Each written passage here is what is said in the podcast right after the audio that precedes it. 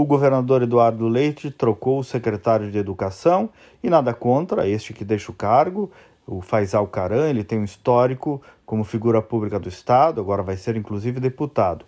Mas o governador agora faz uma opção externa, uma técnica política vinda de Goiás. É uma nova tentativa. No governo Sartori, na segunda metade, nós também fizemos isso com o Ronald Krumenauer, um perfil parecido, veio da iniciativa privada, era um especialista em gestão, tinha um olhar muito focado em resultados. E muito se avançou, mas é um projeto esse de mudar a educação que só vai ter resultado significativo com continuidade, muita continuidade. Porque qual é o maior desafio em melhorar a educação, seja aqui ou seja no país?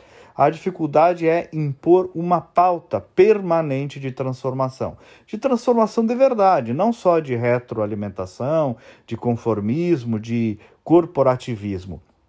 Isso pode constar na pauta, essas questões sindicais, claro, mas não pode ser o monotema de uma secretaria da educação. E um secretário não vai conseguir sozinho pautar essa transformação, que precisa focar no quê? Na melhoria da qualidade do ensino para o aluno pagando melhor o professor, sim, quando possível, mas como meio da discussão educacional e não como um fim em si mesmo apenas esse assunto.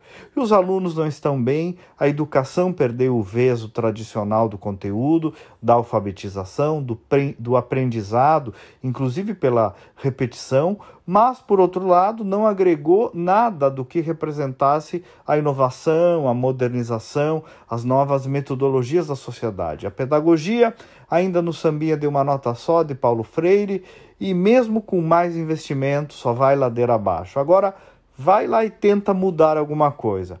Gente, é uma das áreas que reúne as maiores resistências em aceitar qualquer mudança. Tomou conta um discurso de vitimismo, de baixo astral e de crédito do Estado, como se nada mais pudesse ser cobrado de diferente. E aí os bons professores, que poderiam inclusive ser reconhecidos por um sistema como, por exemplo, de meritocracia, pagam pelos maus que acham que o futuro da educação é apenas o emprego público e a pauta sindical. A culpa não é só do professor, não é, mas é de uma parte dos que se renderam apenas à pauta sindicalista. Então, o jogo é duro, precisa ter continuidade, precisa ter apoio político e coragem, não só da nova secretária, mas do governador, dos deputados, dos pais, da comunidade escolar, da imprensa, enfim, de todos que apostam de verdade na educação como locomotiva para um novo futuro do Rio Grande do Sul. De verdade, não só no discurso e na reclamação. Discurso e reclamação